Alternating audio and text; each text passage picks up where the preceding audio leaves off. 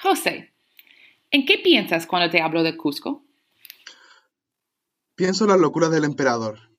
Porque en realidad nunca he estado en Cusco y mi única, bueno, estudio historia y por lo tanto sé un poco de Cusco, pero es la primera referencia el emperador Cusco, los incas, la arquitectura, las llamas, eh, y también me encantaría visitar Cusco porque es como un lugar central de ese imperio que, que fue un poco destruido por, por los españoles. Esto me encanta porque este, este, esta película es como la bomba, ¿no? Como siempre pienso en su baile. Sí, sí, sí. Y, y, mucha gente viene a Cusco, como tú dices, para, para ver este mundo de, de, los incas, ¿no? Y vienen, hacen su escala y luego bajan a la Valle Sagrada y van directamente a Machu Picchu y luego, ¿no? Visitan otras cosas, que está genial. Lo Toda la experiencia incaica, además. Claro, claro, claro. Con los chasquis y todo. Lo que pasa es que Cusco es un poco, es una de esas ciudades un poco más complicadas, ¿no? Porque se puede ver directamente la arquitectura incaica, como has dicho, pero también la superposición de los edificios españoles. Y tiene uno de los mejores edificios barrocos de, de, la época colonial. Y por eso como es uno de esos momentos en que tú ves el choque, que es un choque muy, muy fuerte. Y yo estudio este momento. Y por eso para mí como es la ciudad maravillosa.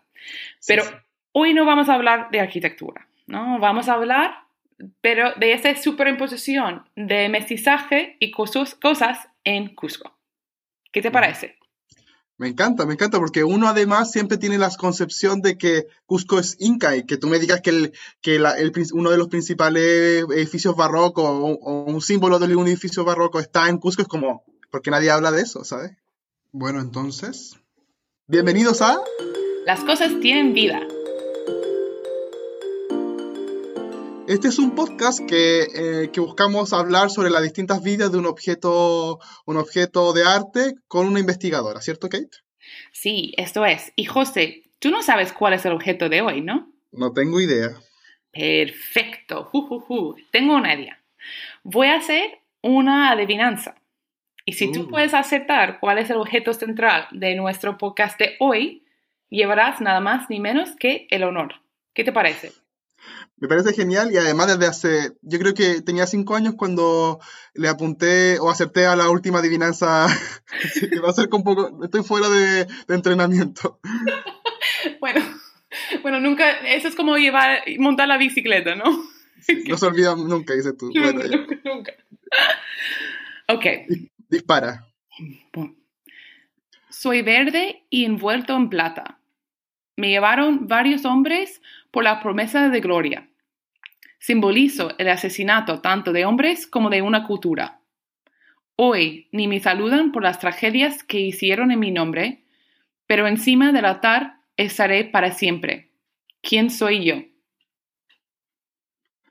Como, como que me quedé pegado en la parte de verde y plata, es como Slytherin. En el principio, la primera frase y tú... Sí, fue como... Y son malvados, entonces es como, obvio que es la insignia de Slytherin, pero no lo es, porque es ficción y nosotros estamos en un podcast de historia. pero probablemente, bueno, tú un altar, asesinato, puede ser un crucifijo, ¿cierto? Porque representa esa idea de eh, el asesinato, la salvación, la... Mm, sí, pero... Bien. Vas bien, vas bien. Sí, sí, pero es como un lugar específico. A lo mejor la instrucción te ayudó un poco. Sí, sí. Bueno, tiene algo, tiene obviamente una vinculación con los incas, pero no sé mucho de historia, esa historia inicial del virreinato peruano y, la fin del, del Tahuantinsuyo, así que no voy a tener honor esta vez. Vale te ayudo un poco, porque has llegado al medio camino, ¿no? Sí, El objeto de hoy es la cruz de la conquista, por eso tenéis razón, que era una cruz o un crucifijo, pero es simplemente la cruz que está en la iglesia del, del Triunfo, que es parte de la catedral de la ciudad de Cusco, Perú.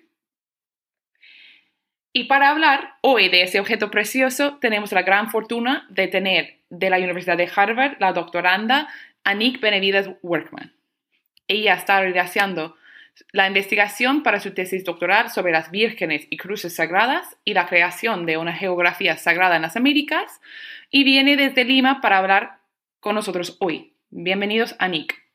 Bienvenida, Nick. Muchas gracias por tenerme en el podcast. Estoy emocionada para compartir un poco de lo que he estado investigando y también de viajar por lo menos en mi imaginario a Cusco de nuevo, porque estamos ya encerrados mucho tiempo. Y sí, de hecho, el, el, objeto es la Cruz de la Conquista y podríamos hablar de cómo tuvo ese nombre y qué más vio, porque no solo vio la conquista, digamos, había muchos, muchos testimonios ahí bajo la cruz. Qué interesante. Pues para comenzar, porque a lo mejor mucha gente tiene una idea de cómo sería una cruz, pero queremos enfocarnos en esta cruz. ¿Cómo tú describirías su, su forma? Mira, esta cruz me parece interesante para mí, por lo menos, porque hay un, hay un balanceo que siempre está haciendo esta cruz. La cruz es muy sencilla cuando lo ves, tiene menos que un metro de tamaño y es hecha de forma rústica, digamos, y pintada verde, pero como Kate ha aludido, sí le han dado posteriormente muchos como que detalles lujosos, le han dado un borde de plata y le han puesto en el nicho principal de esta iglesia de triunfo que queda juntito a la catedral. Y el nicho tiene un fondo de terciopelo rojo y luego el retablo está todo dorado. Entonces tú te acercas y dices, wow, qué, qué increíble, qué imagen va a estar dentro de este retablo. Te acercas y es sencillamente una cruz. Entonces em, hay algo ahí que, que habla un poco de su pasado, ¿no? ¿Por qué fue hecha tan sencilla? ¿Por qué es tan rústica? ¿Y por qué tiene tanto honor en este espacio? ¿Y, es de madera? ¿Cómo? ¿Es de madera? ¿O de qué, de qué está? Ah, es de madera, aunque Mira, el, los orígenes de la cruz son un poco misteriosos. Se supone Como toda que cruz, yo creo. Todos son medio misteriosos. Exacto, tal cual. Está, está normal en ese sentido. Sí, pues eh, es hecha de madera, aunque no creo que se hayan hecho los estudios, digamos, técnicos del material, entonces no sabemos qué madera es, ni sabemos si es de verdad del siglo XVI, pero se dice que sí. Y se dice que sí porque es muy afiliado a un, a un fraile, un, un, cura, que vino con Francisco Pizarro a las Américas y específicamente para llegar a Perú, él trajo esta cruz. Entonces, eh, están haciendo un poco de construcción arriba. No te preocupes. Este, es parte de la, de la materialidad del podcast también. Claro, claro, todos estamos en un espacio especial. Me da mucha pena. Um, bueno, sí, entonces la cruz está ahí, mira, es algo sencilla, pero en un espacio muy sagrado y, y dramático. Bueno, y con respecto a la, a la, descripción, la descripción de esta, de, esta, de esta imagen, ¿cierto? Mucho se dice y se pone como eslogan que la conquista de América fue una conquista de armas y cruces, digamos, y también, bueno, libros y, y texto. Pero quería decir, ¿por qué esta en particular es la cruz de la conquista como ícono, digamos, como de la conquista y por qué? ¿Por qué se hace como esta asociación directa? Siendo que muchas viajaron, yo creo.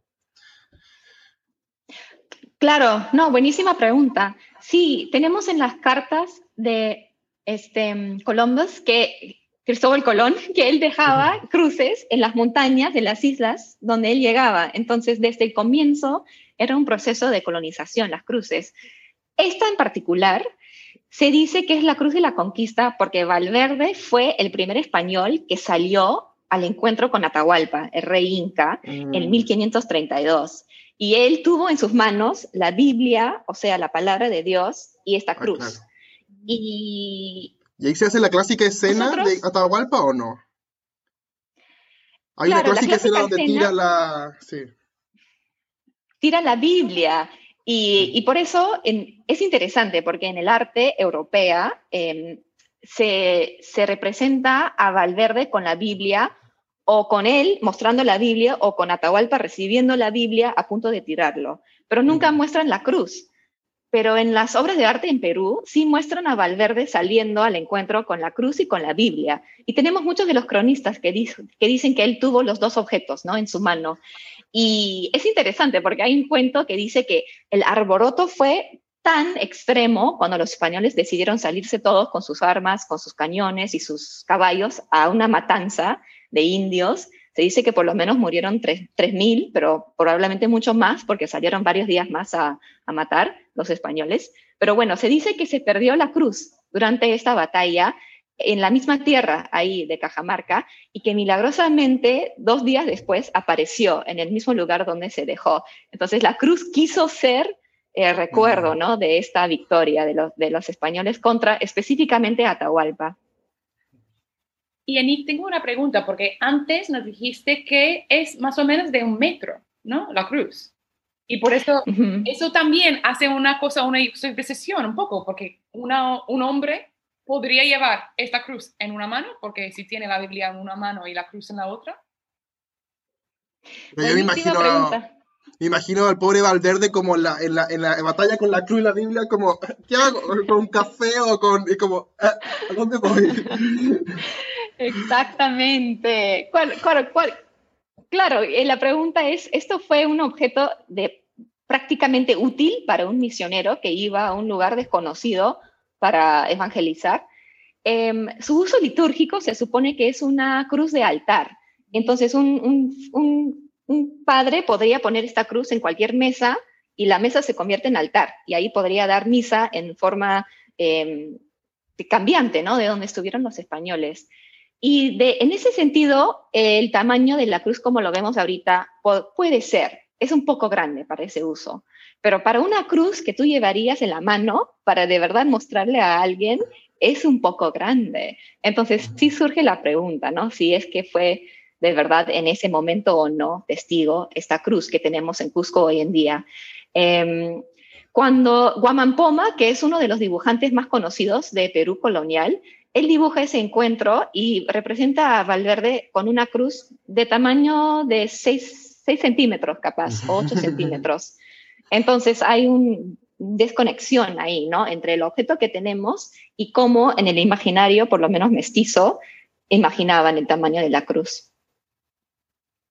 Claro, pero eso es súper interesante de pensar en que, ¿sabes cómo se puede reconstruir después todos los acontecimientos con los objetos que tenemos? Porque podría ser que Valverde llevó la cruz, pero como que también llevaba otras cruces. O sea, como plan, a lo mejor no había solamente una cruz. Es que yo imagino a un fraile que no se va simplemente con uno, ¿sabes?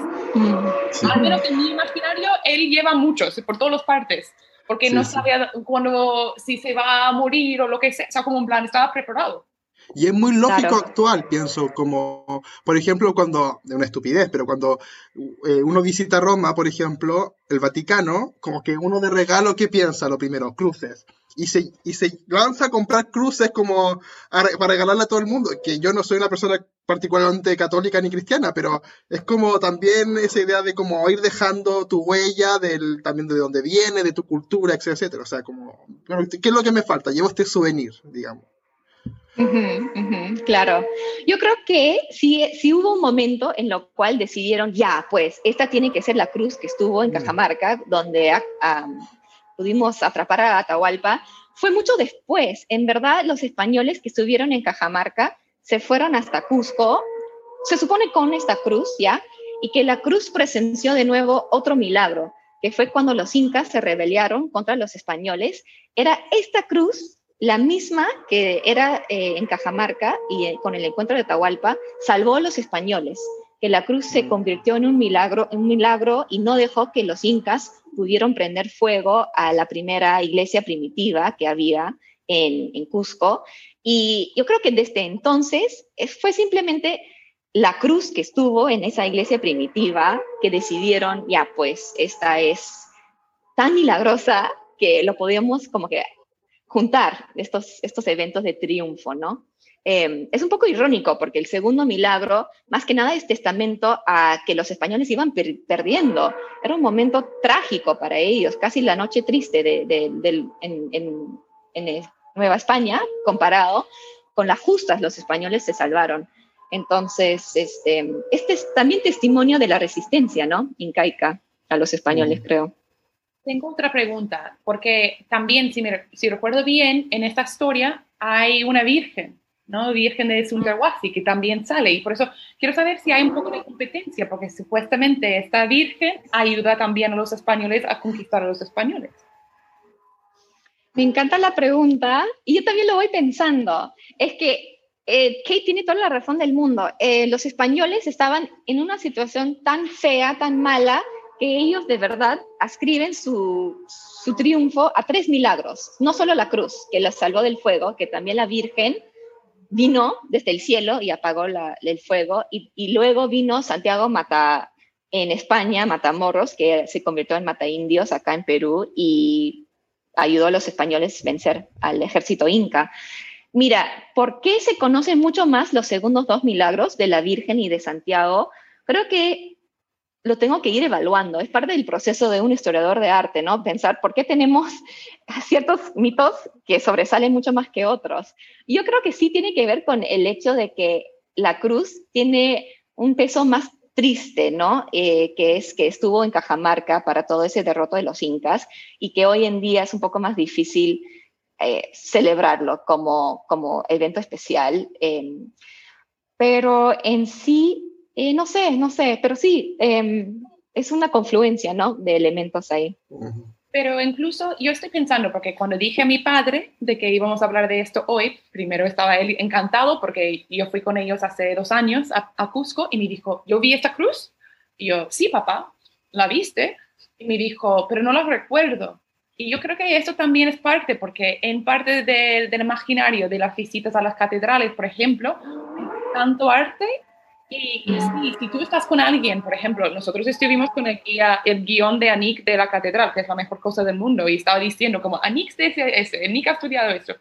Y como nosotros podíamos conocer cosas, pero está allí y es, es complicado de verlo. También yo creo que esto es parte del problema, porque como has dicho, con tantas cosas alrededor suntuosas, pero a lo mejor no puedes ver la cruz en sí.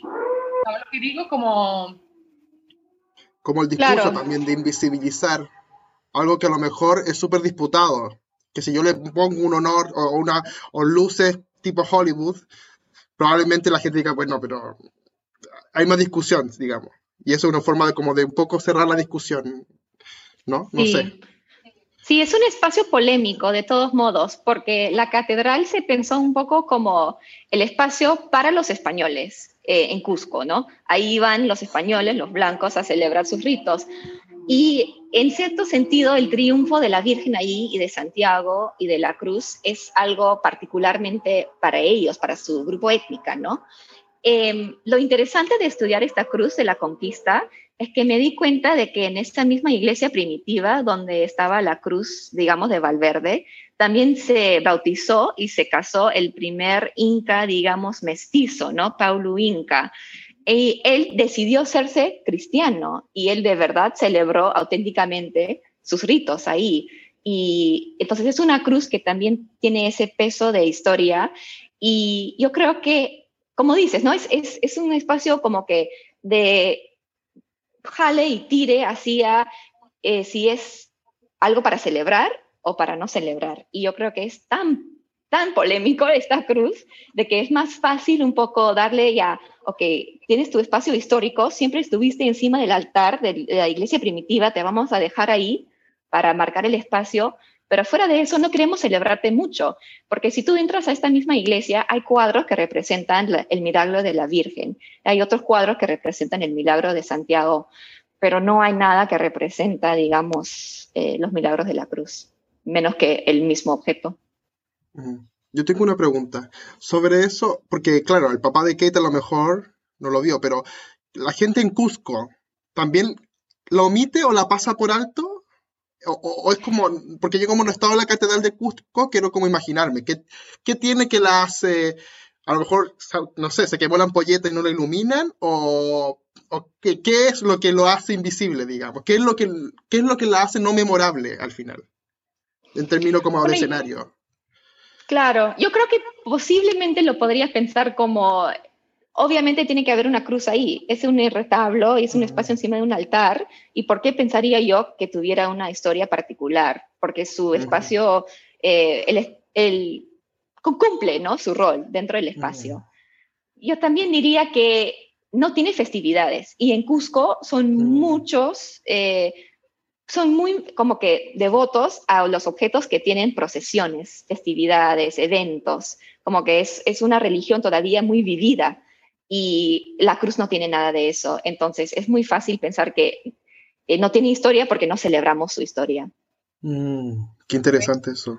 Eso es súper interesante porque la mayoría de las cruces se celebran el 14 de mayo o 3 de mayo, no, ya no recuerdo, el día de mayo. Pero bueno, en mayo hay la festividad, la fiesta de la cruz, y normalmente se saca la cruz, y por eso podríamos imaginar un mundo en que en Cusco esta cruz sale, ¿sabes? Pero como tú has dicho antes, yo creo que viene a esto, como que tiene esta parte, parte no oculta, pero como esta parte trágica, en que no Ujú. puede celebrar eso.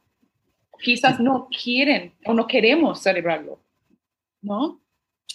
Pero yo, Sí. Yo tengo una pregunta porque googleando encontré otras cruces de la conquista y quería saber qué pasa con, con esas otras cruces y, bueno, y a ver, ¿a dónde vamos? Uf, sí, em, lo llamo en inglés como que bajar de un rabbit's hole, como que bajas y bajas y no hay para salir de este, esta confusión. Mira, la, la mayor, em, eh, creo que como que cruce de, de nombres ahí es con otra cruz que se supone que eh, erigieron en, en Tumbes cuando los españoles salieron del- de su barco y era la primera, el primer lugar que querían marcar como que estuvimos acá. Y esa cruz también se llama la Cruz de la Conquista, pero tiene toda una historia muy distinta, solamente que el nombre es igual, entonces se confunden. Esa cruz eh, le han hecho estudios al material y es muy interesante, se hizo localmente. Entonces llegaron los españoles y armaron su cruz y es hecho de eh, madera de los manglares, porque hay unos manglares al borde norte de Perú con Ecuador y es mucho más grande. Y esa cruz se supone que estaba ahí para, para mostrar que estuvieron los españoles, pero no, no, no lo llevaron con ellos. Entonces siempre estuvo ahí. Y era, es tan importante eh, en la comunidad, ahí sí lo, sí lo veneran, tienen su museo particular. Y antes se lo llevaron a Piura porque lo querían ahí en la catedral y se- hasta que llegó a Lima y la gente de Tumbes tenía que reclamar para que le regresaran su propia cruz. Entonces, esa sí es muy valorizada por el pueblo. Eh, lleva el mismo nombre, no es el mismo cruz. no sé si hayan más, pero estoy atenta a esa cosa, porque sí, claro, en, y creo que estudiando la religión cristiana, eh, eso pasa a menudo, ¿no? Que los nombres sí importan, pero a veces, aunque importan, es el mismo nombre y tú tienes que saber a cuál refiere. No, bueno, y eso es como parte, yo creo que parte de- del mito originario, la misma cruz de Cristo, o sea, los pedacitos de la cruz que están repartidos por todo el mundo, que a esta altura parecen bosques y bosques de madera la cruz, porque ya hay tantos pedacitos que yo creo que también es parte de ese, de ese mito, ¿no? Claro, claro. No, y yo iba a decir que interesante que está hecho con madera local. Es que estoy en plan, ¡uh! se fue mi mente. Porque esto, como cuando tú estabas haciendo antes, como el discurso de que Colón iba a todos los sitios y dejaba una cruz, a lo mejor no dejaba, a lo mejor construía. Y eso se cambia muchas cosas, porque ¿quiénes lo hicieron? Mm, ujú. Excelente Tiene también con punto. las medidas también. Las medidas, porque ti- tiene una, hay todo una normativa, no yo no lo sé, yo, o sea, si me pone a construir a mí una cruz ahora, al ojo te podría po- medidas, pero deben tener medidas específicas y todo, o sea, como una proporción específica, a eso me refiero. Sí. Mira, esto, todo esto de, de la involucración, digamos, de la gente nativa en la construcción o la interpretación de las cruces es algo que debatieron mucho durante la época colonial hasta hoy en día. Pero muchos de los cronistas llegaron a Perú y dijeron, mira, ese símbolo parece mucho a una cruz y deberían de haber habido cristianos acá antes, capaz vino un apóstol y les predicó y agarró a algunos nuevos convertidos, o la otra, eh, la otra manera de interpretar estas cruces, se podrían decir cruces, eh, es que pensaban los españoles que los incas estaban a punto de entender nuestra religión cristiana, pero no, no podían completamente. Pero estos símbolos que estaban ellos como que explorando era evidencia de que quisieron ser cristianos, pero simplemente les faltaba eh, alguien que les dirigía. Entonces es justificación también de la conquista, ¿no? Decir, ellos ya quisieron ser cristianos, simplemente no tenían toda la información necesaria. Em, pero sí, entonces, pensando en estas primeras eh, cruces en, en, las Américas, puedes pensar, claro, posiblemente los hicieron los indígenas bajo circunstancias em, no ideales, ¿no? Fueron forzados a hacerlas, y no comprendían o capaz comprendían un poquito, quién sabe, ¿no? Pero es, es algo que estoy siempre pensando también, es cómo, cómo se negoció eso. Y como investigadora, ¿cómo empezaste tú a estudiar este tema tan, como, tan importante, quizás, capaz? Bueno, sí, a veces, gracias por decirlo así, porque a veces pienso que es un tema olvidado de unos objetos trágicos, pero... A lo mejor la cruz te eh, habló, te habló y te dijo, estudiame, y tú no, y es que... Hacemos una biografía geográfica de Anik. Las cruces de mi vida. Em, Cada uno porta su propia cruz, dicen, por ahí. Sí.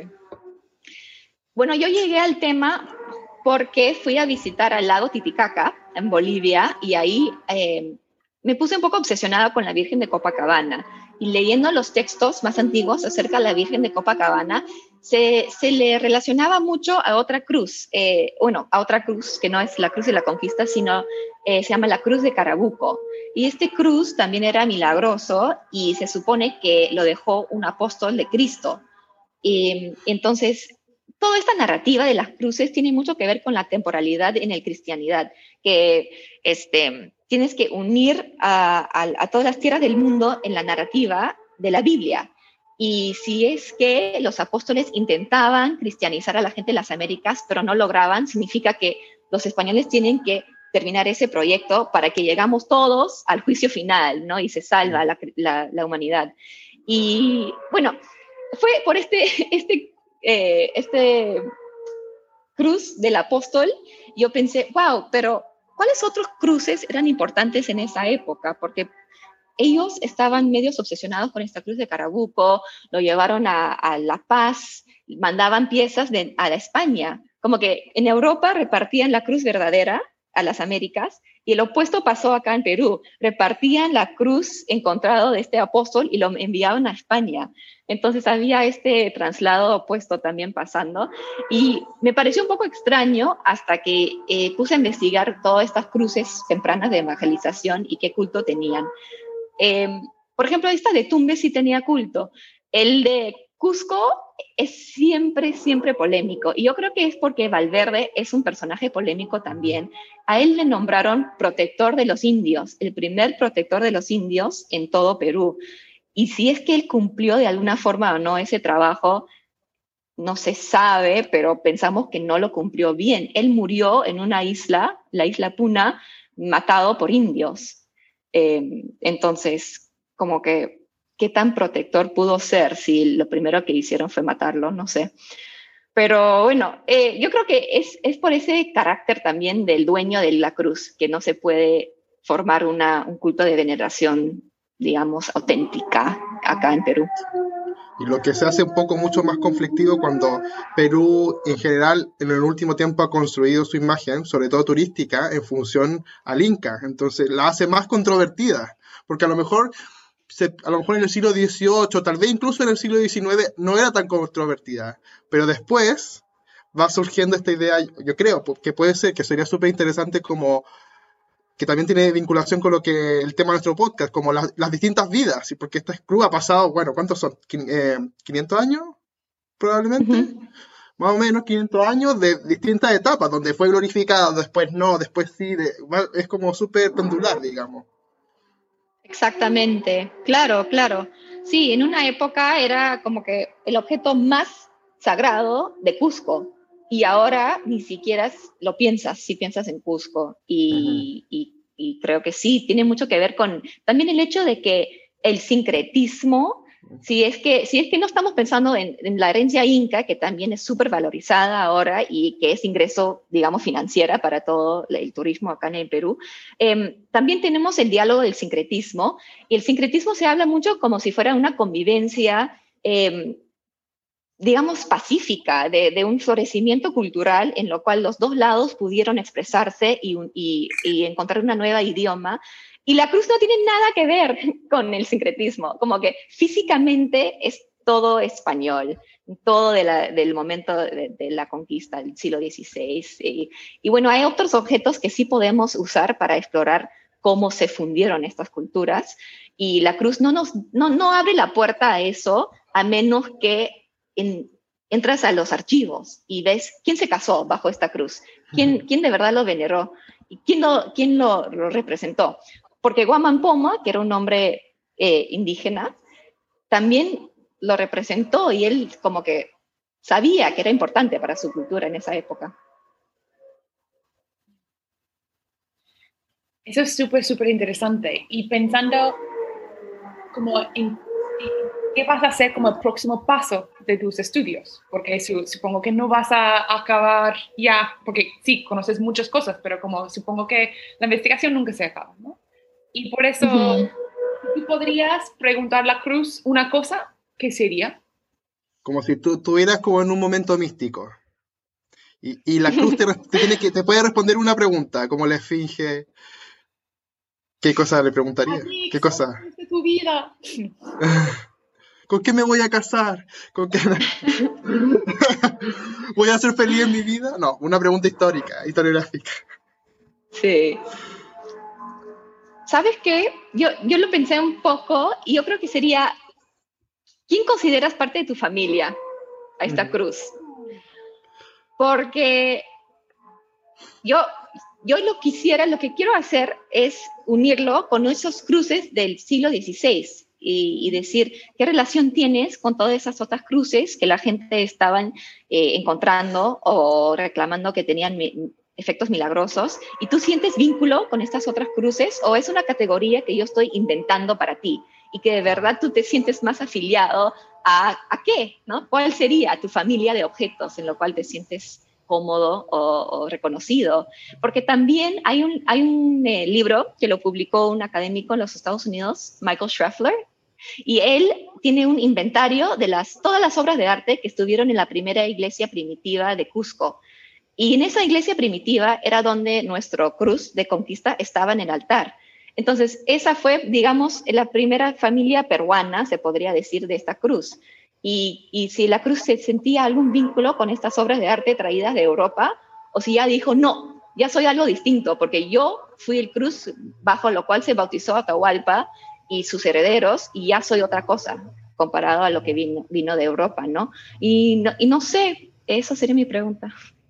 Eh, interesantísimo. Yo creo que sí, da para mucho, además. Sí, es una pregunta fantástica, ¿no? Y, y, si la gente quiere profundizar en este tema, ¿no? Quieren saber más, eh, ¿qué recomendarías que, que leen? ¿Un, ¿Un, artículo o un texto? Mm, ¿Sabes? Mi recomendación sería ir a la página web de la crónica de Buen Gobierno de Guamampoma y buscar las imágenes que él tiene de la Cruz de la Conquista. Hay dos. Este, mm, la primera es en la página 400 y la otra en 401. Y ahí puedes ver, ¿no? Cómo un peruano de, la época colonial imaginó la cruz, salvando a los españoles y también eh, cuando estaba en Cajamarca. Y el otro, el otro texto es buenísimo, que relata el, todo el episodio del encuentro en Cajamarca desde la perspectiva de los indígenas, es de Gonzalo Lamana, que es dominación, este, ay, perdón, me estoy olvidando del nombre, dominación sin dominio, así se llama. Perfecto. Qué interesante. A mí me encanta que has relacionado el objeto con otro objeto de arte, como Juan Pomo, para decir como esto sí es parte de una familia visual, ¿no? Acabar y decir como, no, venga, voy a ponerlo con su familia. Y... Sí, pues estoy armando la familia poco a poco. ¿No? ¿Y cómo se imagina a un peruano del siglo XVI a un peruano del siglo XXI que va a ver la, la cruz? Es como súper interesante además, ese choque. Claro, sí, sí. así tengo un vínculo un poco con Guamampoma, ¿no? Los dos peruanos pensando en la cruz. Muchas gracias, Anik, por esta conversación tan estimulante. Muchas gracias. Gracias a ustedes, ha sido genial. ¿Qué hemos aprendido hoy? Un montón. no, pero para mí ha sido como la importancia de la memoria para un culto divino, ¿no? Eh, de pensar en que ese objeto era uno de los tres que tenía parte de ese milagro español, ¿no? De conquistar a la ciudad de Cusco, pero que dos de esos objetos, la Virgen y Santiago de Matamoros o Mataindios, ¿no? tienen un culto muy formado en la historia, la historiografía y, ¿no? la cultura actual. Lo que pasa es que esta cruz se ha quedado atrás y como hemos hablado, eso es parte de la memoria cultural, que, que no es que el objeto no estuviera o algo así, pero que lo hemos olvidado, ¿no? En cierto modo. Para mí es súper interesante porque el público, la gente en general piensa que la historia es una evolución, ¿cierto? Vamos mm. evolucionando. 4, 2G, 3G, 4G, 5G y ya vamos para arriba. Pero lo interesante de este objeto, de esta cruz, de una simple cruz que, que a simple vista estaba incluso un poco como escondida, no, no mucho, la, gente no lo mira con un claro significado, que la historia es súper desigual, que tiene eh, eh, camino sin salida, que se trunca, que reparte, que se inicia, que reinicia, etcétera, etcétera, que no es una evolución eterna. Es interesante cómo esta cruz ha tenido distintas vidas. De repente era muy, muy eh, alabada, después no, después olvidada, después se, se, eh, mm, revive. nosotros hablamos de esto en este podcast, o sea, la revivimos de nuevo, pero después se apaga, etcétera, etcétera. Entonces, como súper interesante como los éxitos y los fracasos también, que se ven en una misma figura y que tiene que ver también con la historia de nosotros. Nosotros tenemos momentos donde somos mejores, somos peores, altos y bajos. Bueno, los objetos también tienen altos y bajos, ¿sabes? Claro, claro, claro. No, eso es como parte de la vida de un objeto y de pensar de que, mm, como hemos dicho desde el principio, que los objetos tienen el valor que nosotros lo ponemos encima, lo proyectamos hacia ellos. Mm. Y, y, es lo, lo bonito de estudiarlo, ¿no? Sí. Y bueno, muchas gracias por acompañarnos hoy en nuestro, en nuestro episodio. Eh, por favor, ¿cierto que nos pueden seguir en nuestro Instagram que se llama? Arroba las cosas tienen vida. Así que por favor síganos y ahí podrán ver tanto la cruz como, los, como la promoción de los próximos episodios para que nos sigan viendo, ¿cierto? Claro, y también las investigadoras e investigadores que, que lo estudian estos objetos, porque nosotros también somos importantes, José. no, los objetos son lo importante en este podcast, ¿no? No, no, no. no, no, no.